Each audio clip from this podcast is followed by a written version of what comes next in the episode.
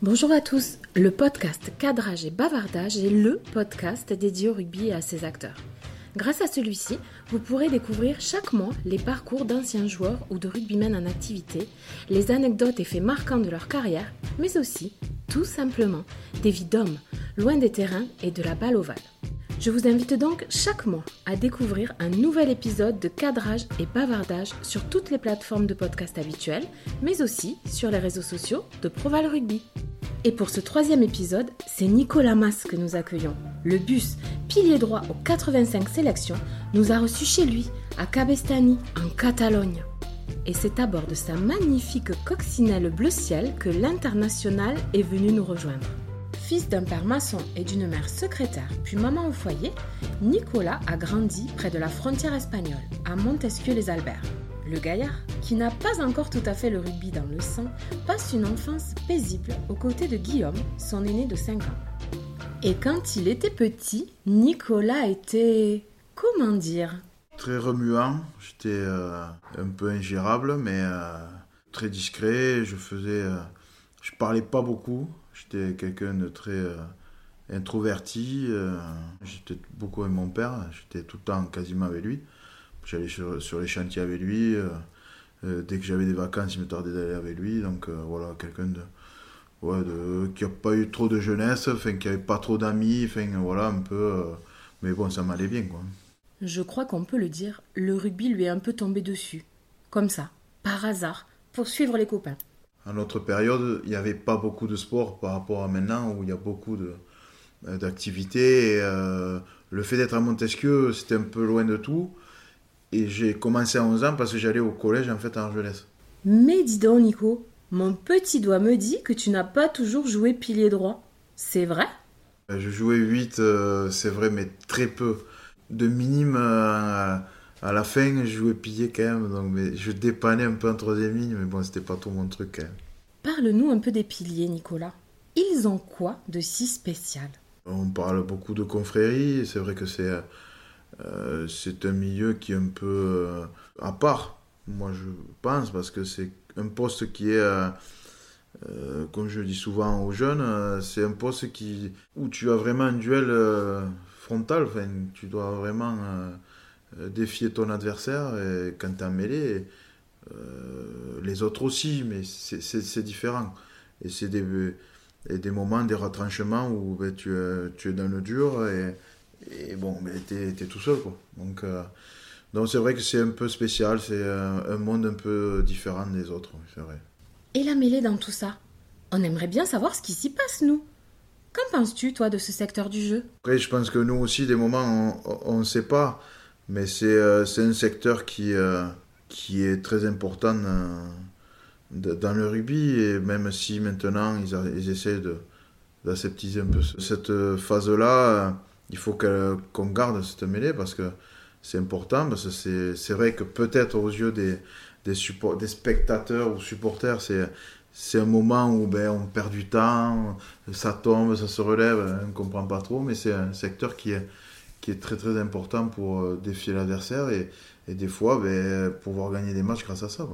Je crois savoir que Didier Sanchez a eu un rôle à part dans ta carrière. Tu peux nous parler un peu de lui? Il nous faisait faire des mêlées euh, au Réchel.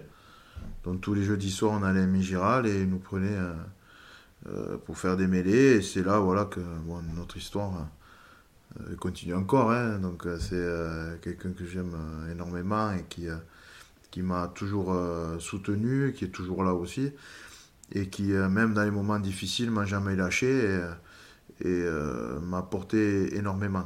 C'est quelqu'un que j'aime et bon, je sais, et que je dois beaucoup. Il y a beaucoup de personnes à qui je dois des choses, mais c'est vrai que lui, quand même, c'est quelqu'un à qui je dois beaucoup de choses. Parmi les hommes qui ont compté dans sa carrière, il y en a un autre à part dans le cœur de Nicolas.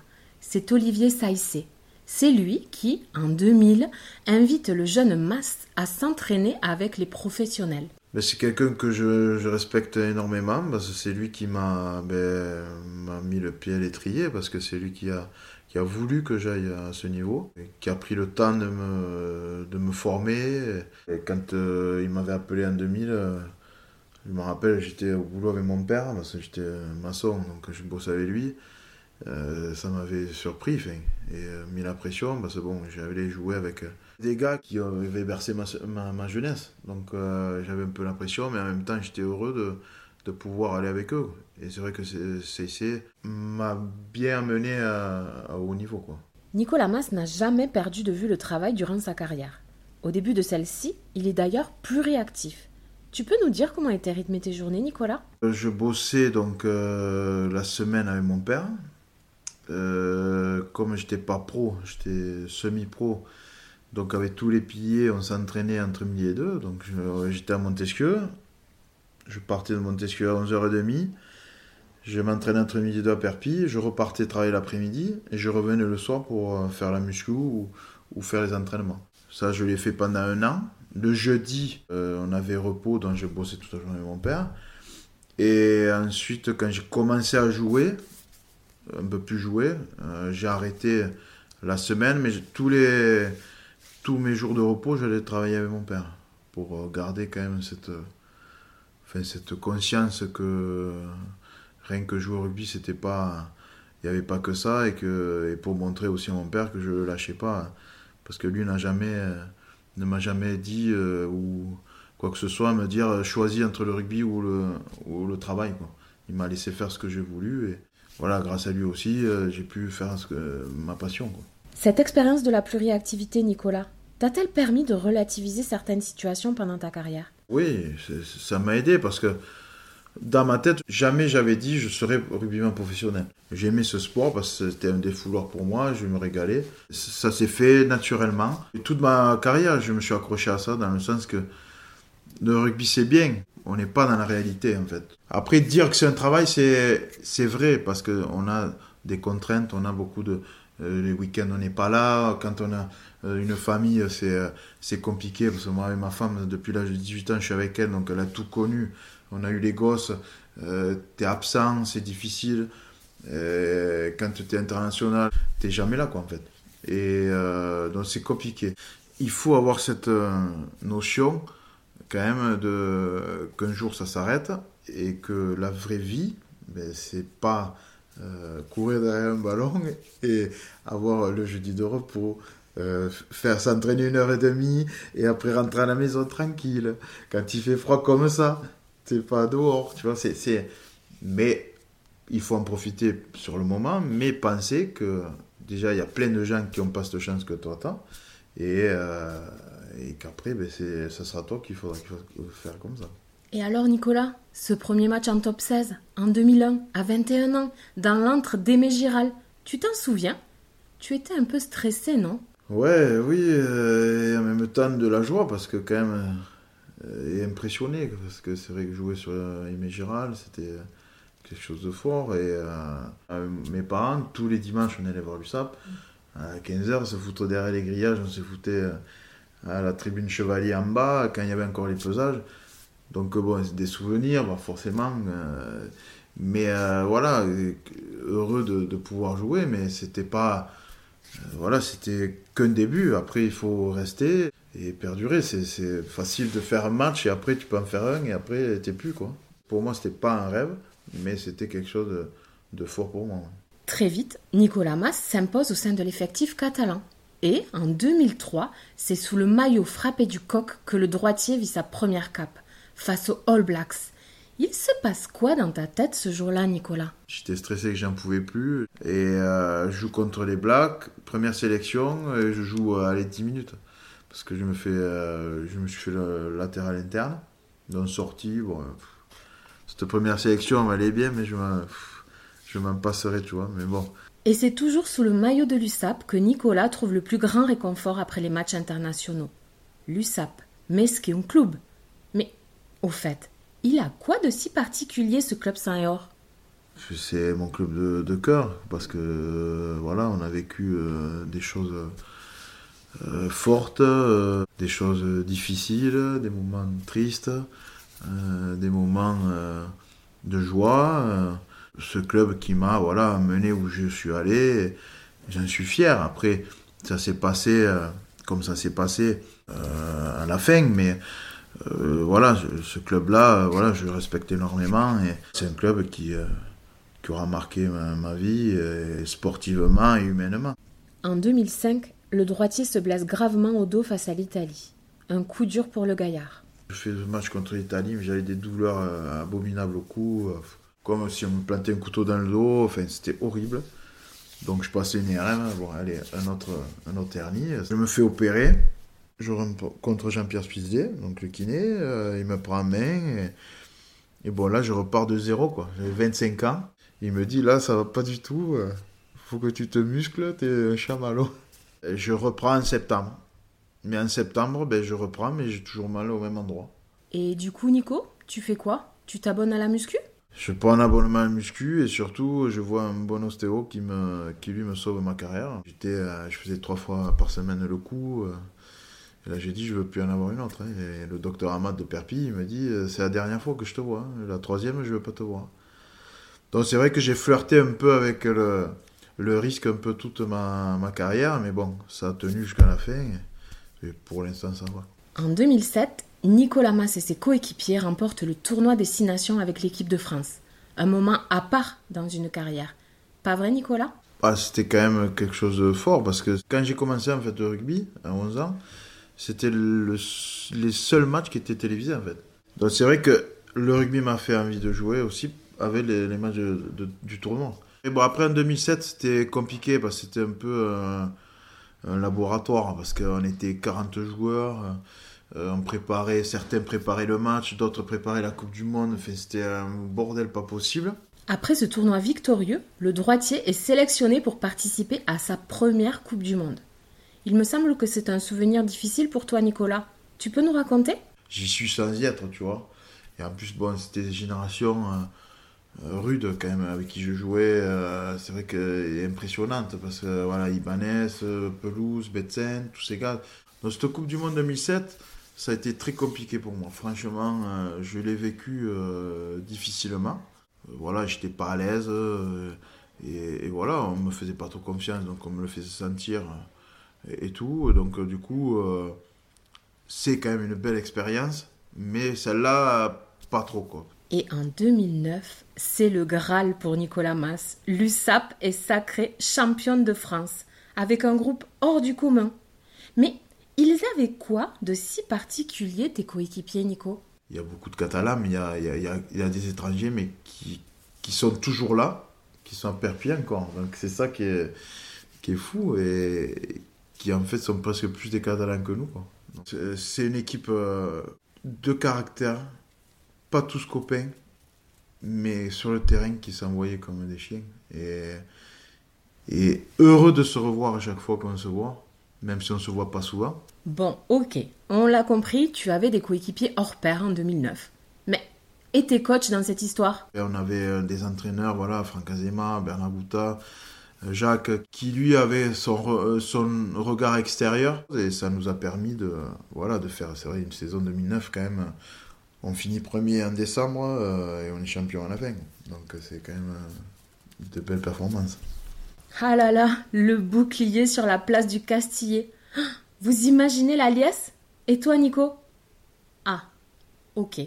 Je crois qu'on a touché la corde sensible, non? Ça, tu vois, c'est une chose qui, pour moi, euh, j'arriverai jamais à, accepter. Parce que c'est vrai que ça a été avec Guillaume, avec euh, la Choule et euh, Max Mermoz.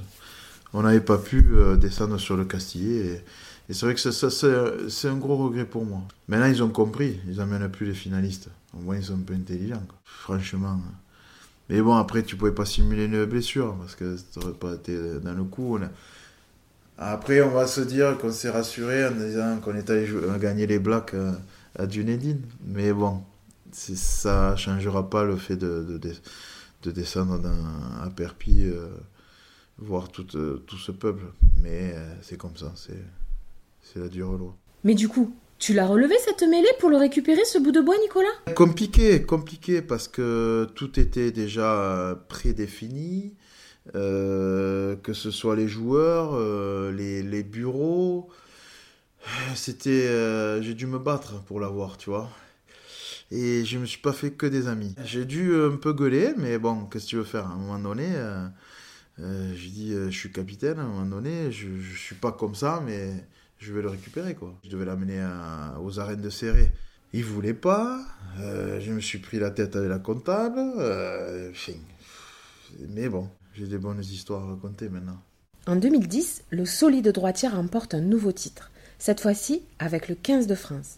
Dis, ça fait quoi Nicolas de faire le Grand Chelem? On s'entendait super bien, on s'était régalé et on avait sorti des matchs euh, peut-être pas beaux à voir, mais euh, dans le combat je pense qu'on était...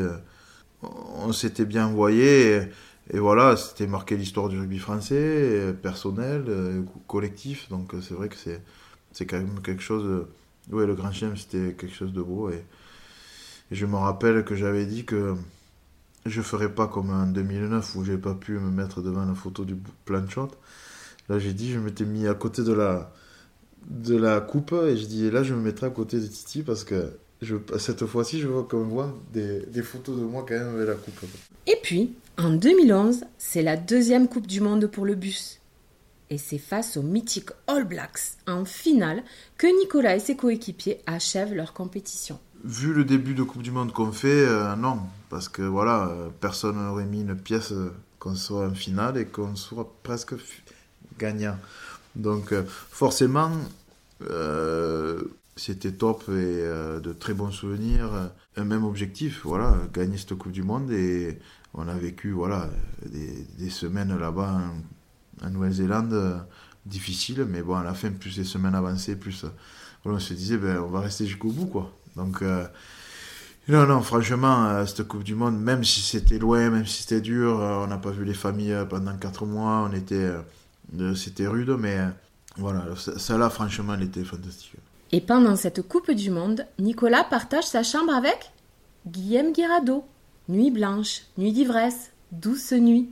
Elle a quoi de spécial cette relation avec Guillaume, Nicolas? Ben, c'est un peu euh, comme un frère, voilà, c'est un frère, un petit frère pour moi. On a traversé des moments difficiles ensemble. Et, et pour lui, cette Coupe du Monde, ça a été, je pense, un cauchemar. Mais bon, voilà, on se soutenait. Et, euh, et en 2015, en fait, ça a été le contraire. Ça a été le passage au flambeau parce que lui, en fait, a joué beaucoup et moi, j'étais sur la fin. Je jouais pas et, et je lui disais, tu vois, 2011, toi, c'était toi et, moi, et là, cette fois-ci, c'est moi. Bon, rapidement l'euphorie de la Coupe du Monde s'estompe.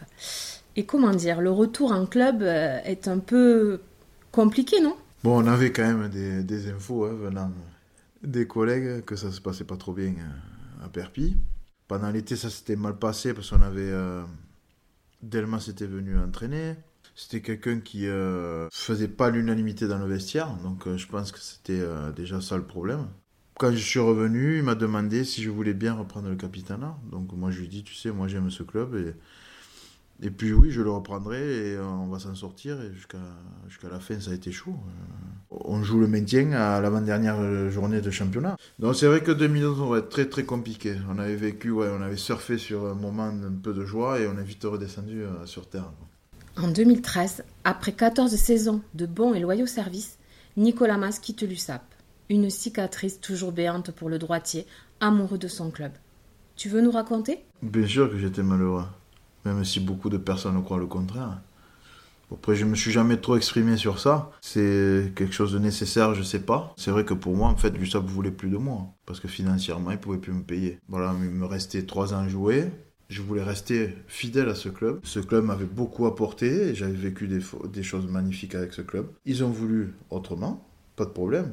Moi, j'ai pris mes valises, ma femme, mes gosses, et je me suis barré. Parce qu'on disait que j'aurais pas de couilles de partir de Perpignan. Ça a été un grand regret pour moi, forcément. Et c'est finalement à Montpellier que le pilier rebondit. À 33 ans, le cœur déchiré, le droitier international sort de sa zone de confort. Il y a Trad qui m'a appelé. Là, j'ai vu qu'il y avait une personne qui voulait de moi. Ça a été un cataclysme parce que Personne ne pensait que je partirais. Mais je l'ai fait et je ne le regrette pas. Je me suis mis en danger, mais euh, j'ai voulu me mettre en danger. Je suis allé dans un club qui, le rugby, n'était pas euh, religion. Monsieur Altrad, voilà, je respecte énormément. Il a pris euh, le temps de prendre soin de moi, de ma femme, de mes gosses. Et, voilà, il savait très bien que c'était difficile pour moi de partir. Il m'a déraciné quand même de chez moi. En 2015, celui qui a été élu un an auparavant meilleur pilier droit du tournoi dispute sa troisième Coupe du Monde. Dis donc, Nicolas, Trois Coupes du Monde quand même. C'est pas donné à n'importe qui ça. Quand même, j'ai réussi à faire trois Coupes du Monde. Euh, J'allais battre le record de, sélection d'un pilier en France, donc euh, c'était un objectif. Je l'ai réussi, donc je suis content. Donc euh, voilà, c'est c'est vrai que la Coupe du Monde 2015 a été catastrophique, mais euh. Bon, j'ai commencé par les blagues, j'ai terminé par les blagues. C'est quand même pas mal. Elle a bouclé, bouclé. Bon, j'en ai pris 66. J'en suis fier quand même. Ça, c'est vrai que je le dis pas trop, mais ça, oui, quand même. Quelque chose pour moi qui était qui est important. Et en 2016, c'est la fin de la carrière rugbystique pour Nicolas Mas. Une fin choisie pour le pilier qui n'avait pas du tout, mais alors pas du tout, envie de rempiler. J'en avais marre. Franchement, mentalement, je ne pouvais plus. Physiquement, c'était dur, mais sans plus. Mais c'était mental, j'en avais marre. Je ne pouvais plus m'entraîner. C'était voulu, hein. C'était, voilà, je partais trois ans à Montpellier, je m'arrêtais en 2016, après je rentrais à la maison. Et puis, euh, je passais à autre chose. Mais même euh, quand tu te prépares, c'est très compliqué. On a beau s'y être préparé, l'après-carrière n'a jamais rien d'une sinécure pour un sportif. Et malheureusement, Nicolas Mas ne fait pas exception à cette règle. C'est une mort, quoi. C'est une mort du sportif. Et de passer avec des copains tous les matins, euh, dès qu'on est dans les vestiaires, ben, tu passes tout seul, tu es à la maison. Pendant tout l'été, tu es à droite, à gauche, tu fais plein de choses, tu touches pas terre, et après en septembre, boum, tu as le couperet, parce que tout le monde reprend le travail. Donc en fait, septembre octobre, j'étais tout seul à la maison. Euh, je me levais à 4h du matin, je faisais que réfléchir. Le pilier géorgien a qui témoignait. Et à un moment donné, il met euh, Ouais, je suis une merde, tout ça. Et c'est réellement ça. Parce que moi, même moi, je me l'étais dit. Parce que tu sers plus à rien, en fait. Après 20 années dédiées au rugby, il n'est pas simple de retrouver sa place dans la société. Et même dans sa propre famille. Tu peux nous expliquer, Nicolas? Paul, moi, le grand, en fait, c'était le père. Parce que ma femme, elle lui faisait faire beaucoup de choses. Et et donc moi j'ai dû prendre ma place là au milieu, des choses qui m'allaient avant, mais qui m'allaient plus parce que j'étais tout le temps là. Et franchement c'était très compliqué. Maintenant ça va, tu vois. Mais pendant, allez, 6, 1 euh, an, euh, c'est très dur. Et en plus, bon, moi j'ai tout coupé. J'ai arrêté le sport, j'ai vraiment coupé. Je voyais plus personne. Tu vois, et je, je suis comme ça, hein. après c'est ma nature. Hein. Mais c'est très très compliqué. Du coup, après sa fin de carrière sportive, Nicolas Mas, qui a disputé trois Coupes du Monde, qui a porté le maillot frappé du coq à 85 reprises, notre Nicolas Mas international, passionné de coccinelle depuis l'enfance, est devenu mécano, comme il aime si bien le dire. C'était important pour toi, Nicolas, ce retour à la vie simple? Raconte-nous. Mais la vraie vie, euh, tu retombes dans la vraie vie. Pour moi, ça a été euh, bénéfique parce que voilà, j'ai appris des choses. Je voulais être mécano. Euh, ça fait six ans maintenant. Je commence à avoir euh, de l'expérience, mais euh, je, je apprends tous les jours. Ça me va bien. Forcément, après, oui, je fais 39 heures. Je travaille de 8h à midi, de 2h à 6h, et tous les jours. Je finis le vendredi à 17h. J'ai mes week-ends, je profite. Mais c'est la vraie vie. J'ai des collègues de boulot, il y en a un, il a 59 ans. Et quand tu vois le gars à 59 piges ben, travailler un méca tous les jours se lever, truc, ben, ça te fait réfléchir.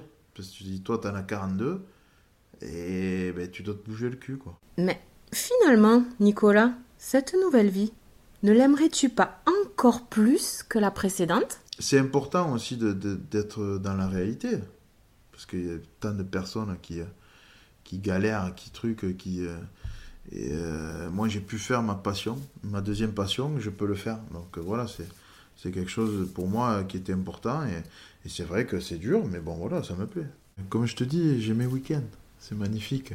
Je peux prévoir des trucs.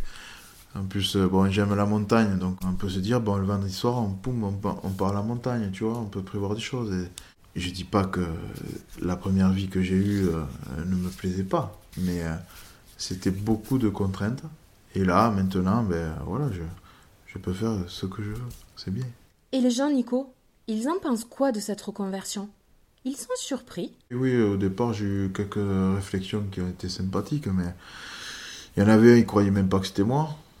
J'ai dû lui montrer ma carte d'identité pour le faire voir. Donc voilà. Et comment, mécano Avec tous les sous que tu as gagnés, comment tu fais mécano et tout? Je lui dis, mais qu'est-ce que ça n'a rien à voir? Bien sûr, oui, j'ai gagné des sous, oui. Mais, mais ça n'a rien à voir. Qu'est-ce que vous dites? Et ouais, une fois dans l'atelier, le, chef d'atelier, il a, il, a, sorti la personne. J'étais en train de bosser sur une voiture, le mec il vient, il me regarde comme ça, et il me reconnaît, tu vois. Il dit, mais t'as pas gagné de pognon pour, euh, pour euh, faire un mécanicien? Je dis, mais je vous en pose des questions, moi. J'ai dit. Donc euh, c'est vrai que ça, ça surprend beaucoup de gens. Et il y a aussi un phénomène, dans, alors je sais pas si c'est dans tous les sports, hein, mais dans le rugby, en fait, tous les gens autour de toi veulent que tu fasses quelque chose que eux voudraient. Et pourquoi tu fais pas des mêlées? Et pourquoi tu vas pas entraîner? Et pourquoi tu vas pas ci? Et pourquoi tu fais pas ça? J'ai dit, mais est-ce que toi tu sais ce que moi je veux en fait? Non, j'ai pas envie de faire faire des mêlées au mec. Non. Non, non, je voulais pas, j'ai voulu, j'ai fait ce que j'aimais, point. Et c'est vrai que c'est difficile. Certaines personnes n'arrivent pas trop à le comprendre. Et la place de la femme dans la carrière d'un sportif dans tout ça?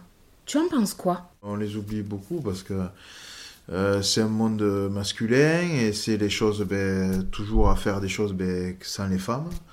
On les intègre pas trop, bon, maintenant un peu plus. Mais euh, c'est vrai que ben, sur les tournois, bon, quand même, elle venait. Après, c'est pas une grande folle de rugby aussi, tu vois. Donc, euh, on a vécu, on a surmonté plein de, passages. Et d'ailleurs, et le dernier, quoi, parce que c'est vrai que je te disais, hein, quand j'ai arrêté, ça a été très compliqué. Bon, on a tenu le coup, donc ça va.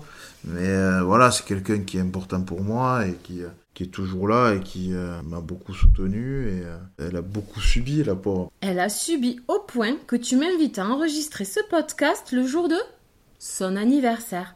Non mais sacré Nicolas quand même. Elle aime pas fêter les anniversaires, donc c'est pas un problème, t'inquiète pas. Elle t'en voudra pas. Et la relève dans tout ça, Nicolas? Est-ce que tes enfants marchent dans tes pas? Bon, bah, ça, tu vois, c'est quelque chose comme. on en parle beaucoup de ça. Parce que euh, sur ça, je leur mets zéro pression. S'ils ont envie d'en parler avec moi, ils en parlent de rugby. Euh, s'ils n'ont pas envie, et, jamais je, les forcerai. Euh, voilà, c'est trois enfants différents. T'as Paul qui, lui, est la force de la nature, 17 ans, qui euh, voilà, physiquement, euh, gaillard, qui, euh, mais voilà, qui est, qui est de fin d'année, de novembre. Donc en fait, il est un peu de jeune dans sa tête et physiquement, il est imposant. Mais voilà, il est, il est tranquille, mais il est sage. Il est, c'est quelqu'un qui, comme je te disais, qui a été le papa. c'est quelqu'un qui est très posé, qui est à l'écoute de, ses, de, son frère, de sa sœur. Enfin, c'est, c'est voilà, c'est une patte. Après, c'est euh, voilà, c'est le grand frère. Après, tu as Louis qui a 14 ans, qui lui est une pile électrique. C'est euh, le contraire de Paul, euh, qui, a, qui a 5000 à l'heure, qui, qui a de belles qualités aussi. et puis, il y a Constance, la dernière. Hein, voilà, Constance, on l'a bien appelée, je pense. voilà, c'est une fille, elle est plus plus virulente que les deux garçons réunis. Donc euh, j'ai du boulot. Et je pense que je vais me, me faire des cheveux blancs avec elle. Quoi. Eh bien, sacrée Constance, ça promet. Mais dis-moi, Nicolas, si tu pouvais parler au petit Nicolas que tu étais, tu lui dirais quoi? C'est sûr que avoir des rêves, il faut en avoir, ça c'est sûr. Mais euh, les choses se font euh, en général naturellement. Il faut pas pousser les choses parce que c'est pas parce que tu vas marcher sur l'un ou l'autre que tu réussiras plus. Euh, il faut prendre du plaisir. Si la base de ça, c'est pas la passion, tu n'y arrives pas. Parce que à la base, voilà, c'est t'aimes ce sport. Tu le fais pas parce que tu vas gagner de l'argent, parce que tu vas être connu. Euh, voilà, moi j'étais, euh, je regardais les matchs à la télé, je, je les enregistrais, je les regardais. Enfin, tu vois, j'étais passionné de fou. Après, le professionnalisme, te le fait perdre tout ça. Deux entraînements par jour, il faut être tout un performant, et si t'es pas bon, tu te fais tuer, tu vois. Mais à la base, quand les enfants, pour les gosses, la base c'est ça. Je le dis à mes enfants, je le dis, il faut que vous vous amusiez. Si t'as plus ce plaisir, faut pas, faut pas le faire. Si tu vas, tu vois, parce que il faut y aller, parce que voilà, tu es mon fils, parce que non. Si t'aimes pas, stop, faut arrêter.